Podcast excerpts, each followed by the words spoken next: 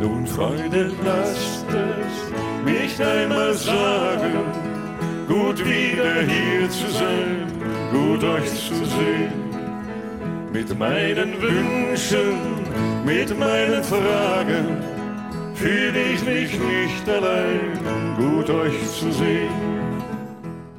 Guten Abend, liebe Hörerinnen und Hörer. Ich begrüße Sie zu unserer Sendung im Ohrensessel, bedingungslos gefragt. Bei mir zu Gast ist heute Professor Peter Heindl, den jetzt gleich unmittelbar bitte, sich selbst ein bisschen vorzustellen.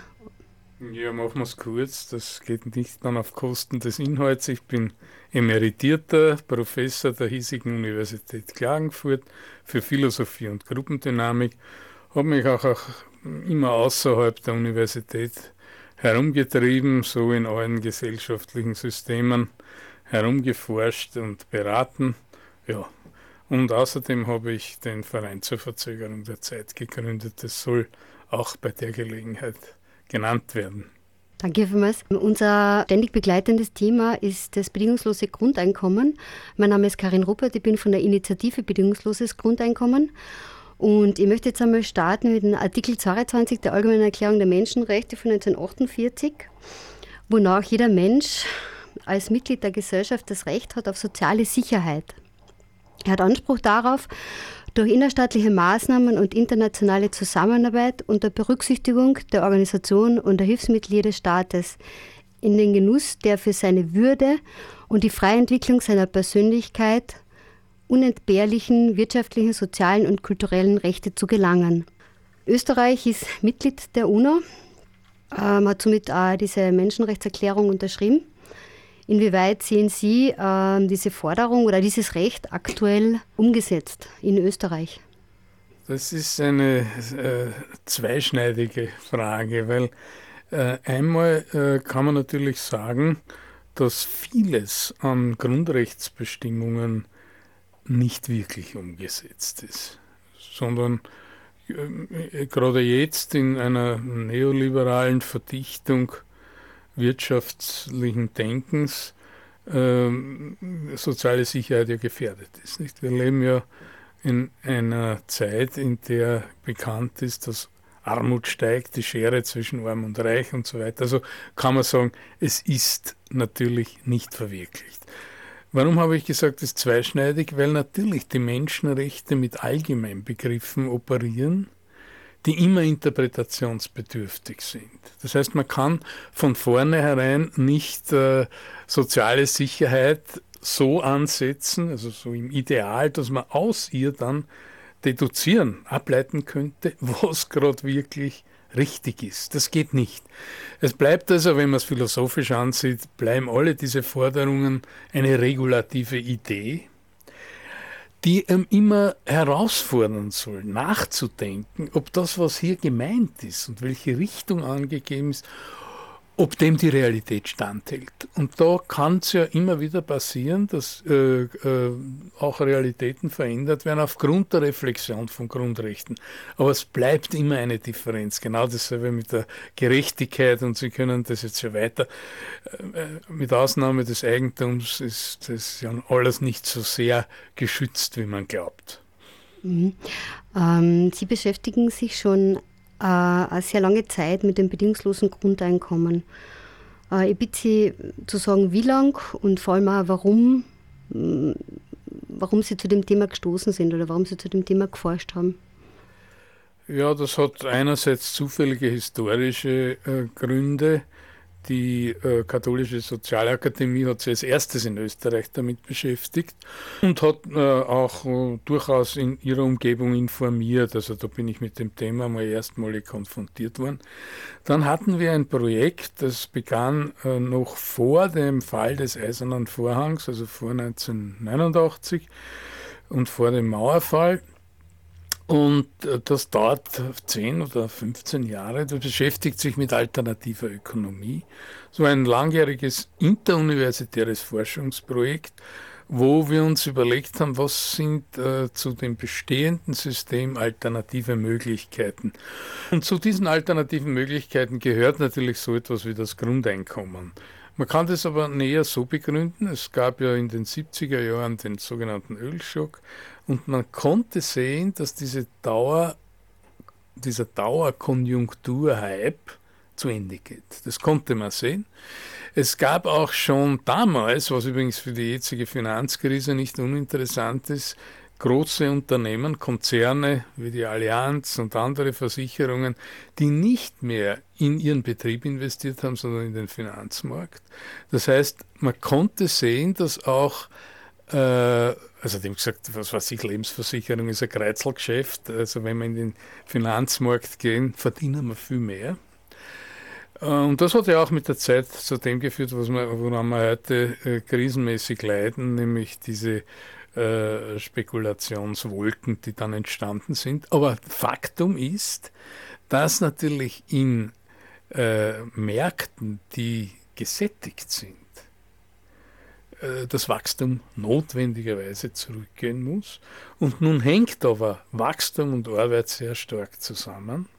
Und wenn aber nun Wachstum zurückgeht, äh, die äh, äh, sinkende äh, Rate des Profits eine Rolle spielt, nicht? in der Konkurrenz wird dann eigentlich der Profit immer geringer, so kann man sich ausrechnen, dass die Arbeitslosigkeit notwendigerweise steigt. Und äh, das ist natürlich ein Problem, das man wie auch heute noch nicht mehr wird durch Wachstum lösen können. Jetzt ganz abgesehen von den äh, Problemen, äh, dass ja eine endliche Welt nicht unendlich wachsen kann. Nicht? Das ist ja mal schon eine äh, äh, jahrelange Illusionsbildung. Also das wird nicht gehen. Jetzt werden wir noch geschont durch ähm, Schwellen- und Entwicklungsländer, die noch einen Markt zur Verfügung stellen für den Absatz, also Exportmeister Deutschland heißt es immer, die sind deshalb, äh, stehen wirtschaftlich deshalb so gut dran, weil sie noch ihre Märkte haben. Aber auch das wird ein enden wollendes Programm sein, ganz abgesehen von den Umwelt- und Ressourcenproblemen, die natürlich auch relevant sind. Also, die Frage ist, wie äh, kriegt man dieses Thema Arbeitslosigkeit, ohne dauernd vom Wirtschaftswachstum reden zu müssen, in den Griff. Das war also eine klare, ein klarer Befund, den wir uns damals auch äh, durch mehrere Entwicklungsbelege, Tendenzen bestätigen konnten. Die andere Seite, jetzt komme ich auf eine philosophisch-ideologische, äh, die Aufwertung der Arbeit im Sinne der Notwendigkeit für den Erwerb ist ein durchaus neuzeitliches Thema. Also die äh, semantische Aufwertung, Bedeutungsaufwertung von Arbeit, Leistung und so weiter hängt mit der Machtübernahme äh, der Geschichte durch das Bürgertum zusammen. Der Philosoph Hegel sagt, das Bürgertum ist der einzige Stand, der glaubt, sich selbst seine Existenz zu verdanken. Zum Unterschied von den Bauern, die, die sind von der Natur abhängig, nicht? und andere Stände, die wieder von Abgaben abhängig sind, glaubt der, er ist sozusagen äh, seiner, er ist seine eigene Existenzsicherung durch das, was er tut. Dadurch ist das alles ins Laufen gekommen, die Produktion, das Werk, die Industrie und so weiter. Und das hängt mit der Aufwertung der Erwerbsarbeit zusammen. Äh, auch der Trennung von Tätigkeiten und Erwerb. Tätigkeiten wären nicht so jetzt, Ehrenamtliches und so weiter, Kindererziehung, wir wissen ja alles, äh, familiale Altenpflege. Hingegen Erwerb, der ist nämlich berechenbar. Hier kann man Leistung individuell zuordnen, nicht? auch noch Zeit und so weiter, ist äh, faktisch ein Grundaxiom der bürgerlichen äh, Wirtschaftsentwicklung. Vorher war Arbeit Mühe und Plage also gar nicht so in den Vordergrund gerückt, war auch viel mühevoller, als sie heute ist. Aber, aber äh, nicht sogar in der, in der Sündenfallsgeschichte in der Bibel steht, dass das eine Strafe für diese sogenannte Sünde ist, dass man arbeiten muss. Äh, also bei den Römern heißt Arbeit, eine, also ein Begriff für Arbeit heißt Negotium. Ne ist die Verneinung, Otium ist die Ruhe. Das heißt, das ist, wo man keine Ruhe hat. Bei den Griechen steht im Mittelpunkt die Schole. Übrigens, da vorne kommt die Schule, die ist weit davon entfernt, das heißt Muße. Nicht dort, wo man befreit ist von einer, von der, dem Zwang einer Tätigkeit, dort fängt eigentlich das Leben erst an.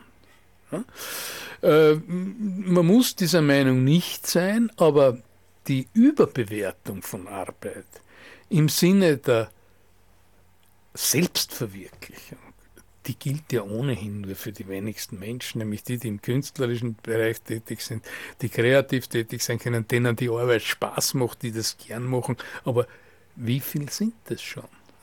Also das ist ja die, die Idee der Selbstverwirklichung ist ja zum Teil auch Illusionsbildung gewesen.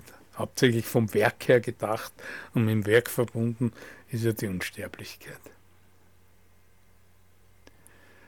Äh, wenn ich also äh, zum Schluss dieser Begründung kommen darf, äh, es ist einerseits das, was an nicht bezahlter Tätigkeit existiert, zu befragen, warum man dafür kein Einkommen kriegt. Und zweitens ist äh, die Arbeitslosigkeit nicht durch Wachstum lösbar, daher muss man es anders lösen. Und eine der Lösungsformen ist eben das bedingungslose Grundeinkommen.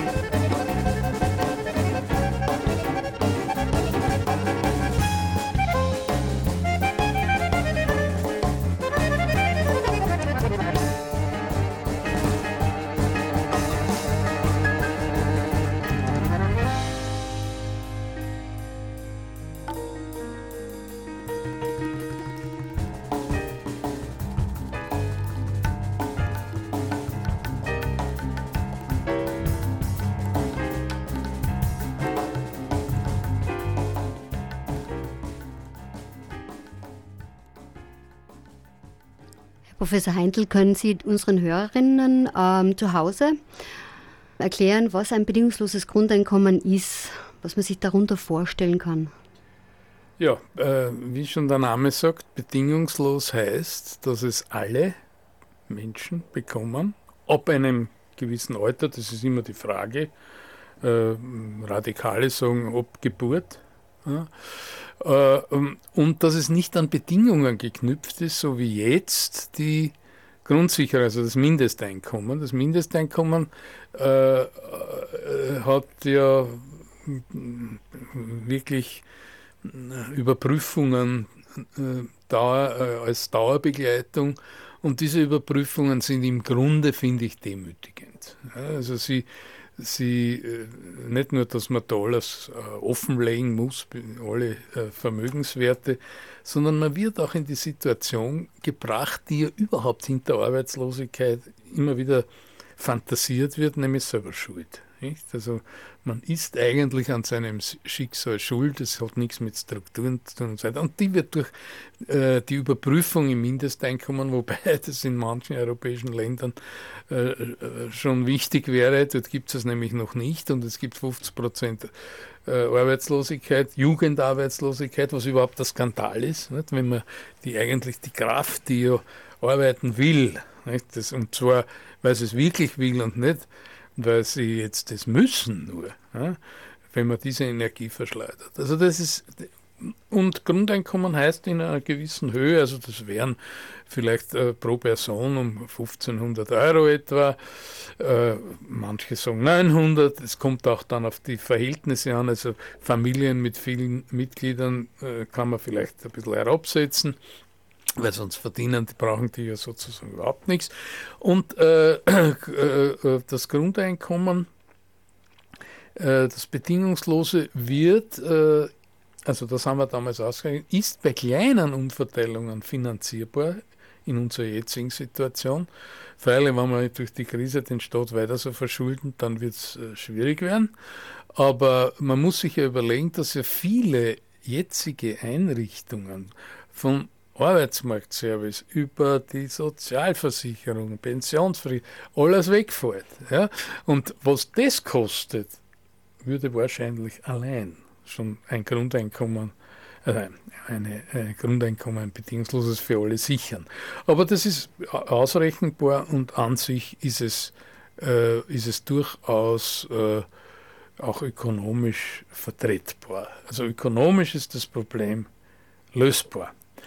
Äh, man kann natürlich, wenn man Grundeinkommen bezieht, auch arbeiten, wobei dann das Einkommen natürlich steuerpflichtig wird, beziehungsweise äh, in gewissen Modellen das Grundeinkommen dann herabgesetzt ist, wenn man viel verdient. Also das in kurzen Zügen zu dem, was das bedingungslose Grundeinkommen ist. Also man wird für seine Existenz bezahlt und nicht für das, was man tut. In der Beschäftigung mit dem bedingungslosen Grundeinkommen ähm, frage ich ja immer, wo sind diese Pferdefüße, auf die man aufpassen muss? Ja? Also sagt, wo sind diese absoluten Gefahren, die drinstecken in dem Modell? Ja. Naja, äh, äh, also einerseits wird argumentiert, man kann das im Grunde nicht in einem Land einführen, weil dann kriegt man äh, die, die Emigranten von der ganzen Welt, weil das ja natürlich ein ganz gutes Modell ist. Das ist richtig, also müsste man wahrscheinlich so etwas wie einen experimentellen Status einführen. Den könnte man auch regional oder national einführen. Aber das ist sicher eine Schwierigkeit.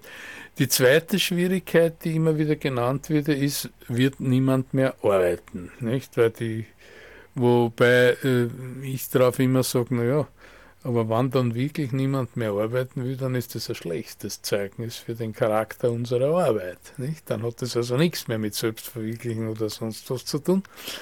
Und dann äh, wird auch immer gesagt, ja, dann wird es Arbeiten geben, die keiner machen will, weil er ja ohnehin Grundeinkommen bekommt. Was ja jetzt schon mit der Arbeitslosigkeit und dem Fuß argumentiert wird. Nicht? Das ist ja jetzt schon. Äh, da ist natürlich zu sagen, dass sich etwas an Werten umkehren wird. Nämlich, wann es Arbeit gibt, die niemand will, die dennoch gemacht werden muss, dann wird sie teuer. was ja an sich nichts Schlechtes ist. Nicht? Weil warum soll die Arbeit, die keiner macht, die manche machen, gezwungenermaßen machen, wieso soll die billig sein? Hm? Also das ist im Grunde nicht einzusehen. Also das ist einer, man hat auch argumentiert, dass, äh, dass unter Umständen die alte äh, Idee einer Frauenemanzipation dann wieder unter die Räder kommt, weil die dann immer daheim bleiben bei den Kindern und entlastet sind von irgendwelchen Verdienstmöglichkeiten. Also es gibt schon äh, vielerlei Argumente und sogenannte Pferdefüße, wie Sie es gesagt haben. Aber ich sehe eine der Hauptprobleme in dieser ideologischen Verfestigung von, der, äh, von den Grundbedingungen unserer Ökonomie, die ich ja vorhin schon genannt habe. Das heißt, wenn man wenn Arbeit leistungsweise so aufgewertet wird, wie es bei uns ist, dann äh, kommen alle diese Argumente vor, äh, dass man eigentlich die Nichtarbeit sich überhaupt nicht vorstellen kann. Also Nichtarbeit ist. Und sie hat es auch bisher in der Geschichte so nicht gegeben. Sie war auch nicht leistbar. Insofern könnte man sagen, wir können unserem kapitalistisch-ökonomischen System insofern dankbar sein, als es diesen Zustand ermöglicht hat. Ja, früher war das nicht möglich. Aber jetzt, die ganze Geschichte, kann man sagen, hat also von unserer Tradition von Griechen angefangen, über die Römer, Mittelalter bis heute, hat an der Aufhebung der Arbeit gearbeitet. Ja? So, warum so ein Menschen arbeiten? Aristoteles hat schon gesagt, wenn die Webstühle einst das Weberschiffchen von selbst bewegen, das heißt Automatoi sind, dann braucht man keine Sklaven mehr. So Aristoteles. Ja, also wenn man sich jetzt umschaut, das Gegenteil ist wahr. Die Automation hat zwar die Leute freigesetzt, was ja sinnvoll ist, weil die viele Arbeiten unnötig werden, aber sie hatten eigentlich keine Lösung für das, was ja ihr Zweck ist, nämlich die Arbeitslosigkeit. Eigentlich ist ja der Zweck der Geschichte, dass man die Arbeit, die Maschinen machen, nicht selber machen soll. Aber das Thema ist, wie oft in Systemen, wenn sie sozusagen ihren Zweck erfüllen, übererfüllen, dann wissen sie mit den Problemen, die sie dabei schaffen, nichts anzufangen. Und das ist das Thema Arbeitslosigkeit, gegen die sich ja bedingungsloses Grundeinkommen als Existenzsicherung äh, richtet. Es kommt natürlich auch, es sind ja äh, gegen das Grundeinkommen im Allgemeinen nicht äh, so sehr auch durchaus äh, ökonomisch betuch, gut betuchte Menschen oder sagen wir, ein gewisser saturierter Mittelstand, auch Intellektuelle, die verstehen das eh. Wer es wirklich nicht versteht, das sind die, die wirklich gearbeitet haben oder noch arbeiten. Ja, die also sozusagen diese Mühe und Plage psychologisch dauernd erleben und sagen, ja, bitte, jetzt, wo wir auch eine, eine gewisse Möglichkeit einer Existenzsicherung erreicht haben, jetzt soll man plötzlich nichts mehr arbeiten. Also für die hat ja der Wert im Sinne eines sozialen Aufstiegs noch eine ganz andere Bedeutung als die, die schon aufgestiegen sind. Und das, dort findet man auch die meisten Gegner. Das ist unvorstellbar. Jetzt kommt aber noch was dazu. Es kommt dazu, dass die Arbeit ja in den letzten Jahrhunderten ein Disziplinierungsfaktor der Menschen ist. Das heißt, es wird zeitstrukturiert, es wird äh, Zeitverhältnisse überhaupt, Freizeit, Arbeitszeit und so weiter. Also greift sehr stark in die Strukturierung unseres Lebens ein. Wir sehen ja an unserer Freizeit, äh, an unserem Freizeitverhalten, wie wenig wir imstande sind, mit einer wirklich freien Zeit umzugehen. Das haben wir historisch nicht gelernt. Folglich die beste Antwort ist, man stürzt sich gleich wieder ins gleiche System mit Konsum und, und, und so weiter. Also äh, wir haben es einfach nicht bisher historisch, weil es mehr oder weniger von Vorstellungen und Sehnsüchten begleitet, aber wir haben eigentlich diese Freiheit, die im Grunde mit der Freizeit schon gegeben wäre. Wir haben ja mehr Freizeit als viele Jahrhunderte vorher. Äh, wir haben die Souveränität nicht, uns selbst in diese Freiheit zu disziplinieren, wenn ich überhaupt von Disziplin sprechen darf. Also die Arbeit ist eine, eine psychische, eine also psychologische, eine gesellschaftlich-soziale Stütze. Ja? Wenn natürlich Arbeitslosigkeit eintritt, fällt das alles weg. Und darum ist ja die Arbeitslosigkeit so eine Plage für Menschen, die plötzlich in dieses Zeitloch hineinfallen, äh, in diese äh, entwertende, entwertete Untätigkeit. Und dann den Tag aus, also die wenigen Tätigkeiten über den ganzen Tag erstrecken, langsamer werden, daher Langzeitarbeitslose langsamer, wieder schwerer in die sich beschleunigende Welt einsteigen. Ja, also es gibt viele, äh, viele, äh, sagen wir einmal, Widersprüche und äh, Schwierigkeiten im Zusammenhang mit den Grundeinkommen. Aber man darf ja eins nicht vergessen, welche andere Seite einmal eine Befreiung von Existenzangst bedeuten würde. Das sehe ich eines der positivsten Seiten, weil eigentlich äh, leben äh, wir, auch wenn es uns gut geht, immer auch in der Bedrohung, äh, den Job zu verlieren oder jedenfalls prekäre Berufsverhältnisse eingehen zu müssen, mit denen man kaum auskommt. Und letztlich steht dahinter dann Existenzangst. Und die Existenzangst und der Druck, der damit verbunden ist, ist eins der, der Gefühle oder ein, eines der Grundbefindlichkeiten, die uns alle versklavt und, und äh, unfrei macht. Herr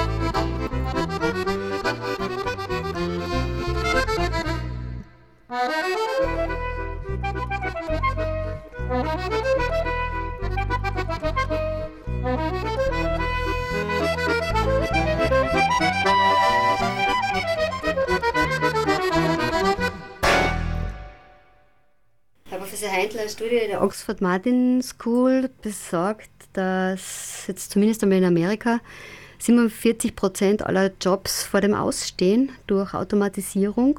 Welchen Sinn hat aufgrund der, auf Basis so einer Studie eine Forderung nach Vollbeschäftigung? Geht es nicht sehr an der Realität vorbei? Stehen wir in Bezug auf das Thema Erwerbsarbeit und die alleinige Berechtigung der Erwerbsarbeit zur Sicherung des Lebens ähm, jetzt am Rande von einem Paradigmenwechsel mal sagen, ähm, Erwerbsarbeit kann nicht mehr allein jetzt Leben, also Existenz sichern. Ja, dass wir vor einem generellen Paradigmenwechsel stehen, ich glaube, daran zweifelt im Grunde nicht einmal mehr der konservativste Ökonom. Ob das jetzt Vollbeschäftigung oder Wachstum oder Ressourcen oder Klima oder so. Also es ist klar, dass wir in unserer Entwicklung eine Grenze erreicht bzw. vielleicht schon überschritten haben, äh, die uns zum äh, Umbau einer Gesellschaft zwingt. Das weiß man. Man weiß vieles. Es wird noch nicht umgesetzt. Äh, warum wird es nicht umgesetzt? Weil einerseits viele wenn nicht zu sagen sehr viele von dem System, so wie es besteht, noch profitieren. Also man könnte sagen, jeder, der zu seiner Bank rennt und sagt, wo kriege ich mehr Zinsen und so, ist im System gefangen. Ja? Und der Profit ist ja, äh, den man hat, ist ja nicht nur, das sind nicht nur die Mächtigen und die Börsenspekulanten so, sondern im Grunde genommen äh, ist, wenn ich so, ich bin ja ein alter Mann, äh, wenn ich so überlege, wie die Kriegs- und Nachkriegszeit ausgesehen hat, dann muss man sagen, äh, was hier äh, im Aufbau und auch in der europäischen Entwicklung geleistet wurde, ist geschichtlich einmalig und man kann das nicht abtun. Das heißt also, Profit hier verstehe ich nicht nur negativ, sondern ich verstehe es wirklich als eine Art von Existenzsicherung bis jetzt, die es vorher in der Geschichte nie gegeben hat. Das ist die eine Seite. Die andere Seite, also äh, insofern, äh, wir haben ja kurz in der Pause gesprochen, insofern ist Bequemlichkeit und wenn, wenn man so will, eine gewisse Faulheit in die Umsetzung, in die Umsetzung zu gehen, nachvollziehbar. Es gibt ja den schönen Spruch, äh, unsicheres Glück, na, ein sicheres Unglück ist mir lieber als ein unsicheres Glück. Also man weiß auch nicht, der Paradigmenwechsel, den Sie ansprechen, muss ja radikal sein. Nicht? Das heißt, er, er hebt dieses, also es lässt, lässt sich dann nicht so ohne weiteres an die Grundauffassungen äh, des Wirtschaftssystems, in dem wir leben, äh, äh, lässt sie nicht also deshalb ist das Grund, bedingungslose Grundeinkommen ein wirklicher Eingriff in das, in das System. Deshalb wehrt man sich auch so dagegen. Also äh, hier müssen Umwälzungen stattfinden, von deren Bedeutung und auch Wirkungsweise wir noch, äh, muss es leider sagen, keine Ahnung haben. Man geht immer so gern davon aus, ja, man besser dort und besser da und es wird eine kontinuierliche Entwicklung geben. Ich fürchte, das wird es nicht geben. Und, wir, und es gibt zwei Möglichkeiten. Entweder man konzentriert wirklich kollektive Energie weltweit auf diese Umbau der Gesellschaft oder es wird nicht nur zu Krisen kommen, sondern zu politisch instabilen Situationen. Übrigens, äh, der in Kärnten noch nicht unbekannte Herr Hans-Peter Haselsteiner war einer, der fürs bedingungslose Grundeinkommen eingetreten ist wie er ganz offen gesagt hat, auch aus selbstsüchtigen Gründen, er möchte nicht, dass seine Kinder mal in reichen Ghettos leben müssen, die mit Privatpolizei bewacht werden. Und das sind Entwicklungen, die man absehen kann. Also meine Meinung ist, äh, und diese politischen Instabilitäten deuten sich ja jetzt bereits in Europa an. Also äh, eine, eine perspektivenlose Jugend, die muss gewaltsam werden. Die was hat sie sonst? Das ist ihr einziges Mittel, sich zu äußern. Ja? Und das ist, also wenn man nicht äh, in, im Hotel Mama bleibt, nicht, was ja vielfach geschieht, aber das ist, das ist, die Gewalt ist der Ausweg aus einer äh, Situation, die ausweglos erscheint. Ja? Also niederhauen. Ne? Das ist das eine unmittelbare, auch physiologisch nachvollziehbare Reaktion der Menschen und vor allem von Jugendlichen, die voller Energie sind. Äh, und diese politischen Instabilitäten sind ausnützbar. Und wir sehen es ja, dass äh, es die politischen Verhältnisse radikalisiert. Äh, Im Übrigen zurückkommend wieder auf das Grundeinkommen. Eine ganz andere Dimension ist die, dass wir für die Idealformen der Demokratie, ja, die auch verfassungsgrundrechtlich geregelt sind, eigentlich keine Zeit haben. Ein Grundeinkommen würde auch für Tätigkeiten Zeit ermöglichen, die jetzt permanent vernachlässigt werden. Und eine Vernachlässigung ist schlicht Politik. Wir delegieren Politik an Berufspolitiker im Wesentlichen ärgern uns, wenn wir äh, in fünf Jahren einmal irgendwo was eine Stimme abgeben, die nichts wirkt. Äh, äh, und, und eigentlich heißt ja Demokratie wirklich, wenn man es ernst nimmt, Volkssouveränität. Und Volkssouveränität heißt auch, dass das Volk sich einigermaßen kompetent beteiligen müsste. Das kann es aber nur, wenn es die nötige Zeit dafür hat. Also ehrenamtliche politische Tätigkeit ist ja nicht sehr ausgeprägt.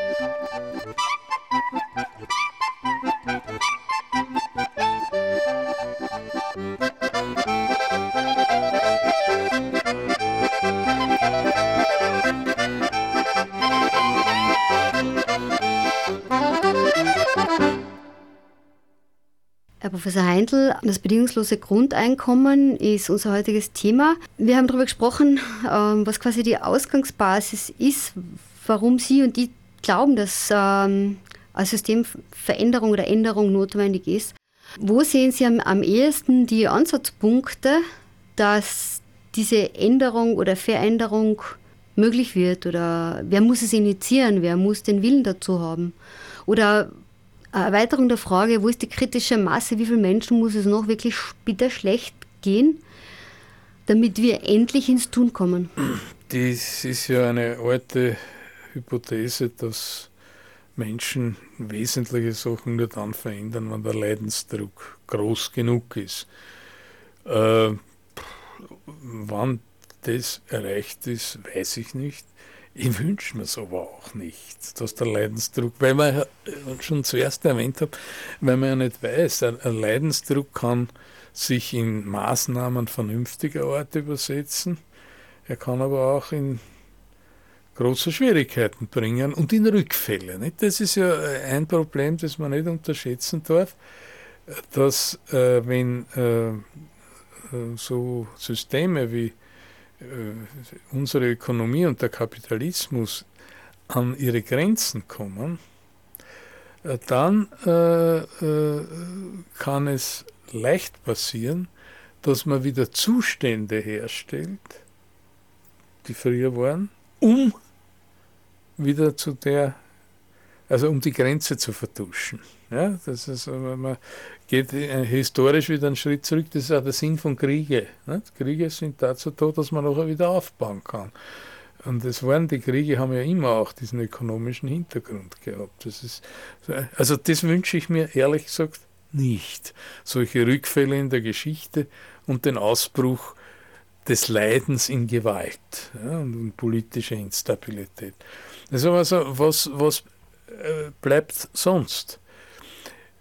Ich würde mir wünschen, dass man mal genau schaut, was eigentlich unser jetziger Sozialstaat, sofern er noch einer ist, schon im Grunde an Maßnahmen hat, die man in ein Grundeinkommen übersetzen kann. Man muss ja sehen, wir haben ein, ein äh, Mindesteinkommen, was haben Bedingungen, wir haben die Arbeit. Was ist, wenn die Arbeitslosigkeit so weit steigt, dass das so viel kostet, dass man sich überlegen wird können, na hoppla, wenn wir jetzt gleich ins Grundeinkommen kommen, ersparen wir uns die Arbeitslosenunterstützungen, ersparen uns die gesamte Verwaltung, Sozialverwaltung, alles dieses Bereichs, ersparen uns die, das Managen der prekären Arbeitsplätze und so. Also ich würde mir wünschen, wenn man äh, das, das, äh, die, Poli die Politik aber nicht nur beginnt zu überlegen,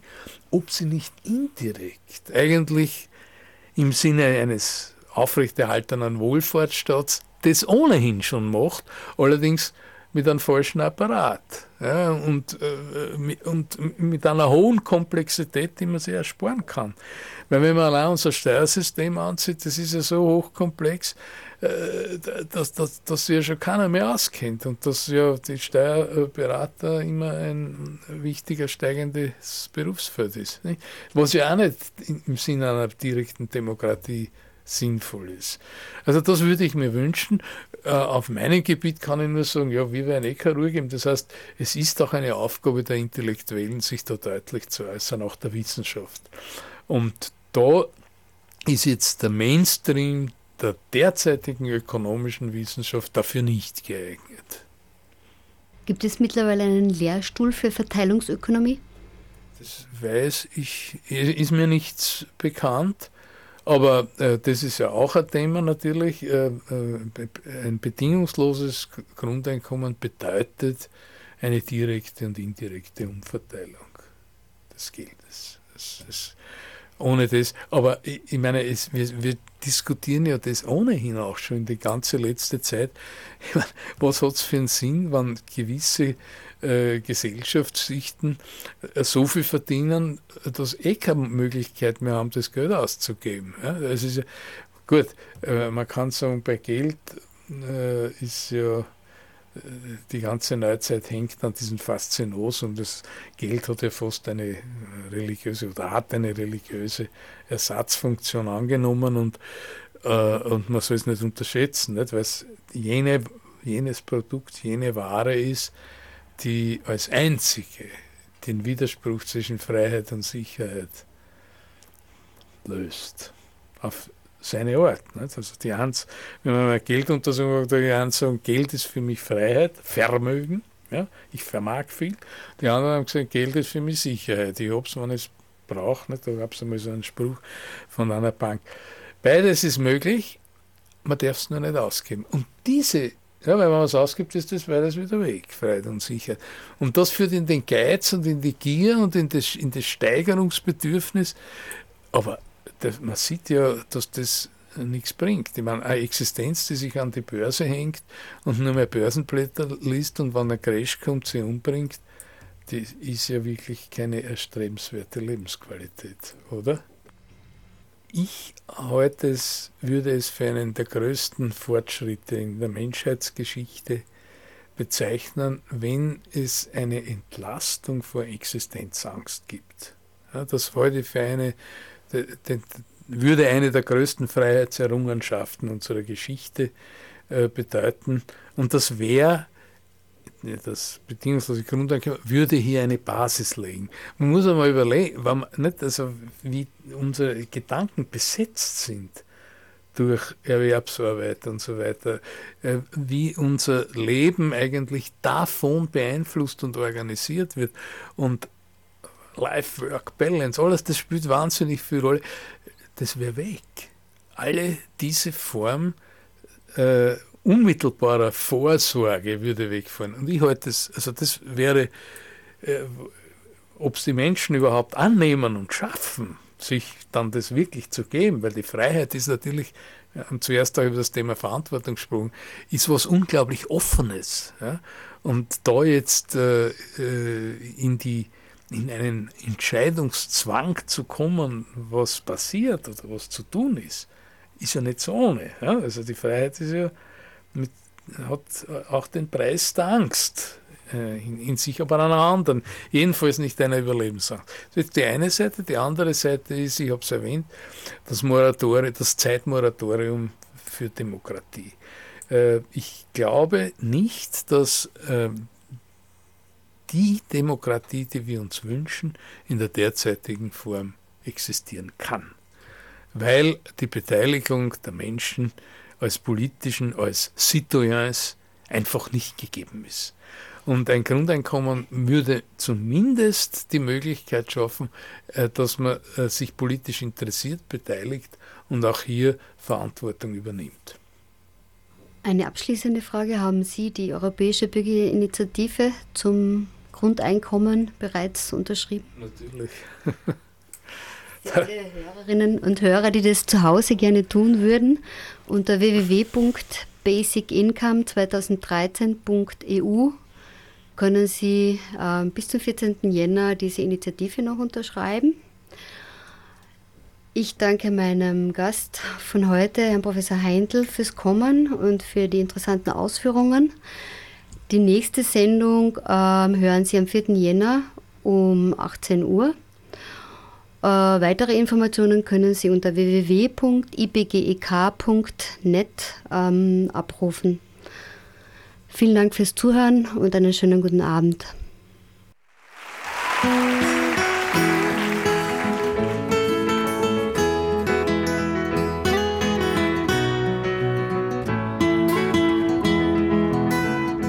Freunde, lasst es mich einmal sagen, gut wieder hier zu sein, gut euch zu sehen.